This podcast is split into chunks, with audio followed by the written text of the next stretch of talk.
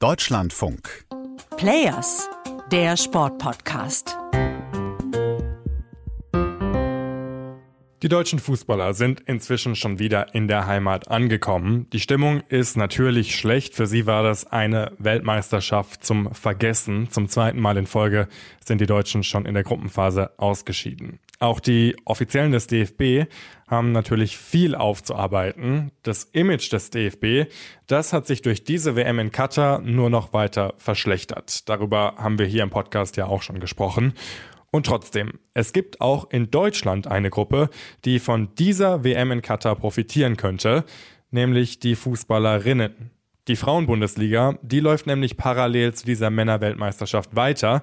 Die ersten Spieltage haben auch gezeigt, das Interesse der Fans ist groß. Die Stadien sind gut gefüllt. Die große Frage ist jetzt, hängt das tatsächlich nur mit dieser WM zusammen oder ist das ein genereller positiver Trend?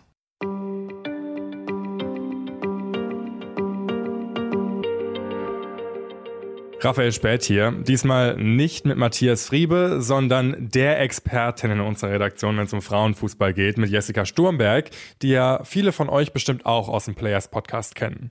Jessica, du warst jetzt an den letzten oder besser gesagt an den ersten beiden Spieltagen dieser Männerweltmeisterschaft bei den Frauen-Bundesliga-Spielen im Stadion. Wie ist denn dein Eindruck? Wie sind die Fans da so drauf?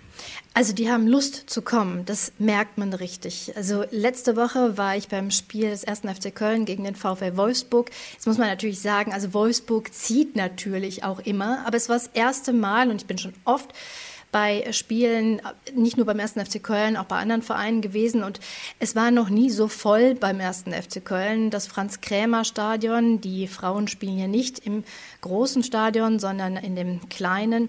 Das war mit 5400 Zuschauerinnen und Zuschauern ausverkauft. Und das war das erste Mal. Und das war schon interessant. Die Stimmung war wirklich gut. Die haben eine zum ersten Mal kleine, aber immerhin Choreo vor dem Spiel gehabt mit so weiß-roten Bändern, die ähm, erst dann auf den Zuschauerrängen lagen und dann hochgehalten wurden und dann gab es die typischen Karnevalslieder, die natürlich auch dann äh, entsprechend gut ankommen und die Leute hatten richtig Lust zu kommen. Und jetzt an diesem neunten Spieltag war ich beim SV Meppen. Da waren die Kölnerinnen diesmal zu Gast. Und es war auch interessant, es ist ein deutlich größeres Stadion, weil das ist das Stadion, wo auch die Männer spielen. Und äh, da waren immerhin auch 1200 Zuschauerinnen und Zuschauer. Das ist für Meppner Verhältnisse eine sehr gute Zahl. Also der Durchschnitt liegt drunter. Und es war wirklich kalt. Also es war ein usseliger Tag, es war kalt, es hat eigentlich keinen Spaß gemacht, grundsätzlich nach draußen zu gehen. Und trotzdem kamen eben so viele Fans ins Stadion und haben auch die Frauen sehr stark unterstützt. Und was haben dir die Leute da so erzählt? Also gehen die tatsächlich nur zu den Frauen, weil sie die Männer-WM boykottieren oder liegt das tatsächlich daran, dass das Interesse am Fußball der Frauen gestiegen ist in diesem Jahr, vor allem auch nach dieser Fußball-Europameisterschaft im Sommer, wo die Deutschen ja Vize-Europameisterinnen wurden und danach immer wieder von einem Frauenfußball-Hype in Deutschland gesprochen wurde. Also ich würde sagen, von meiner Wahrnehmung her, es ist eine Kombination aus beidem. Es ist auf der einen Seite die Freude, die durch die Europameisterschaft und diese ja wirklich sehr erfolgreiche Europameisterschaft eben doch an Fahrt gewonnen hat. Die Lust am Fußball der Frauen und auch die Hochwertigkeit, die sie dort erleben, das sind ja Spiele, die sich durchaus sehen lassen können. Das ist auch spannend. Das ist bei Köln gegen Wolfsburg, was jetzt nicht ganz auf Augenhöhe, aber die Kölnerinnen haben stark gekämpft. Jetzt äh, beim Spiel Meppen gegen Köln war es ein Spiel auf Augenhöhe, es war sehr spannend. Es war jetzt kein gutes Spiel der Kölnerinnen, aber immerhin war es eins, wo doch ja viel mitgefiebert wurde und darauf haben die Fans auch Lust, das zu sehen, das zu erleben. Und was sie zum Beispiel sagen, ist das. Ich boykottiere auch die WM.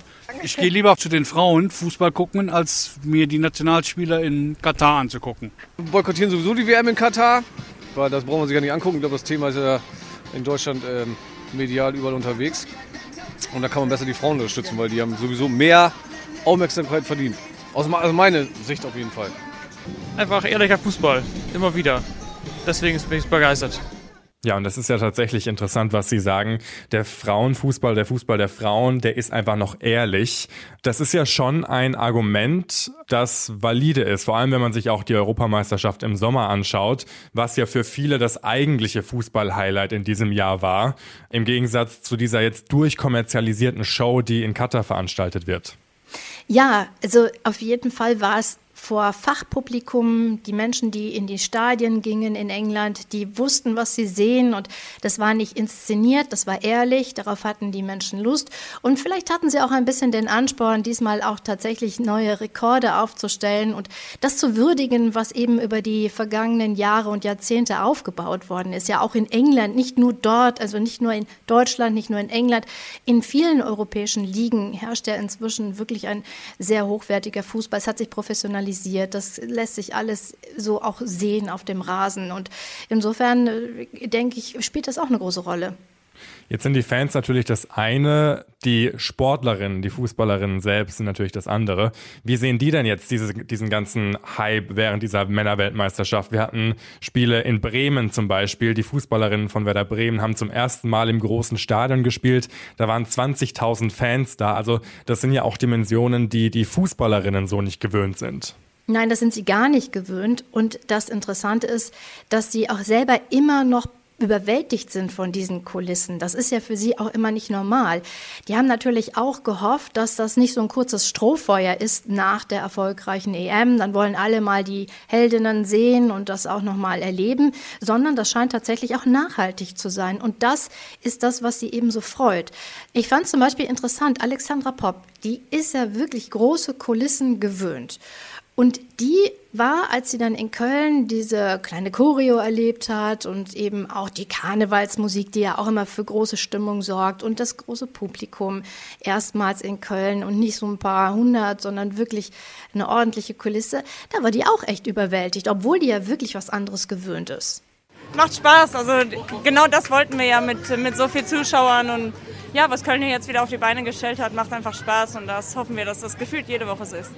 Auch Marina Hegering, die musste anschließend ewig viele Autogramme noch geben, also überhaupt die ganzen Nationalspielerinnen natürlich, aber auch die Kölnerin, die standen nach dem Spiel noch lange und haben Autogramme gegeben, haben Selfies gemacht und da haben die auch Lust zu, auch wenn das alles natürlich deutlich anstrengender geworden ist für sie. Das ist jetzt nicht mehr einfach nur Spiel absolviert und ich gehe in die Kabine und freue mich oder lebe meinen Frust aus, sondern das ist natürlich jetzt auch mehr Arbeit. Aber das wollen sie eben auch und das ist das, wofür sie eben jetzt auch antreten. Und ich glaube, gerade diese Popularität zeigt ja auch, dass sich auch die Rolle und das Bild der Fußballerinnen selbst in Deutschland wandelt, dass diese Spielerinnen selbst auch tatsächlich zu Vorbildern werden und zu Aushängeschildern und fast auch schon zu Marken werden, mit denen man sich dann auch identifizieren kann, weil bei den Männern hat man so ein bisschen das Gefühl, die haben sich in den letzten Jahren so ein bisschen entfernt von den eigenen Fans. Ja, das ist, glaube ich, bei den Frauen deutlich authentischer noch. Also die sind eben noch mehr sie selbst. Da spielt das Geld natürlich nicht so die große Rolle. Das ist ja auch klar. Das ist ja auch immer noch ein Faktor. Aber genau das ist ja der wichtige Punkt dabei, glaube ich. Ja, sicher. Also ganz bestimmt. Also die sind inzwischen ja schon froh, dass äh, beim ersten FC Köln beispielsweise sie selber die Trikots nicht mehr waschen müssen. Es gab ja diese interessante Anekdote, als FC-Sportdirektor Christian Keller auf einem Podium mal erzählte, dass er so ganz nebenbei erfuhr, dass die Mädels ihre Trikots selber waschen und mitbringen müssen. Und er hat ja gedacht, naja, also für eine Bundesligamannschaft kann das eigentlich nicht sein. Und seit dieser Saison ist es anders. Jetzt gibt es einen Zeugwart, der sich darum kümmert. Also da sieht man schon, auf Vereinsebene wird einiges getan. Ähm, ich frage mich so ein bisschen, ich habe es Anfang schon erwähnt, wir haben in diesem Podcast auch schon über den DFB gesprochen, dessen Image natürlich jetzt hier in Deutschland durch diese Weltmeisterschaft und vor allem auch durch diese ganzen politischen Diskussionen wahnsinnig gelitten hat.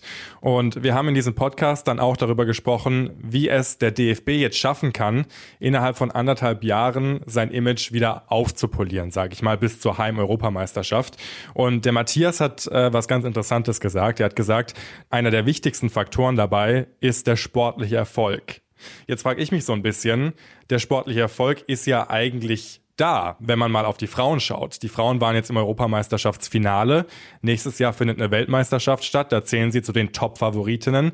Also würde es vielleicht auch dem DFB gut tun, sich jetzt in näherer Zukunft an die Frauen dran zu heften, sage ich mal, weil ich habe so das Gefühl, wenn äh, in der Öffentlichkeit über den DFB gesprochen wird, dann eigentlich immer nur im Zusammenhang mit der Männernationalmannschaft und die Frauen stehen so ein bisschen für sich. Ja, und das Interessante ist, dass jetzt häufig die Rede davon ist, großes Debakel und wie schaffen wir es in anderthalb Jahren, das Image aufzupolieren, damit das nicht so eine Katastrophe wird, wenn die Heim-Europameisterschaft stattfindet.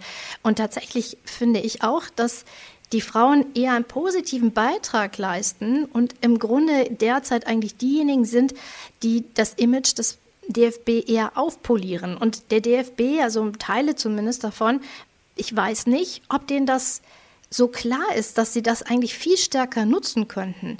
Also da scheint mir da auch innerhalb des DFB noch nicht so ganz die Wertstellung bei allen angekommen zu sein. Also das eben für sich nutzen zu können, dass die Frauen so eine positive Ausstrahlung haben. Ja, ist irgendwie total absurd, wenn man mal bedenkt, dass gerade wenn wir jetzt auch auf zum Beispiel die Einschaltquoten schauen, ähm, das Europameisterschaftsfinale der Frauen hatte eine höhere Einschaltquote als alle Gruppenspiele der deutschen Männernationalmannschaft jetzt. Also eigentlich müsste doch auch mal beim DFB ankommen, dass da ähm, irgendwie was schlummert bei den Frauen, was man total für sich nutzen kann im positiven Sinne. Vor allem, wenn jetzt dann nächstes Jahr auch noch eine Weltmeisterschaft ansteht.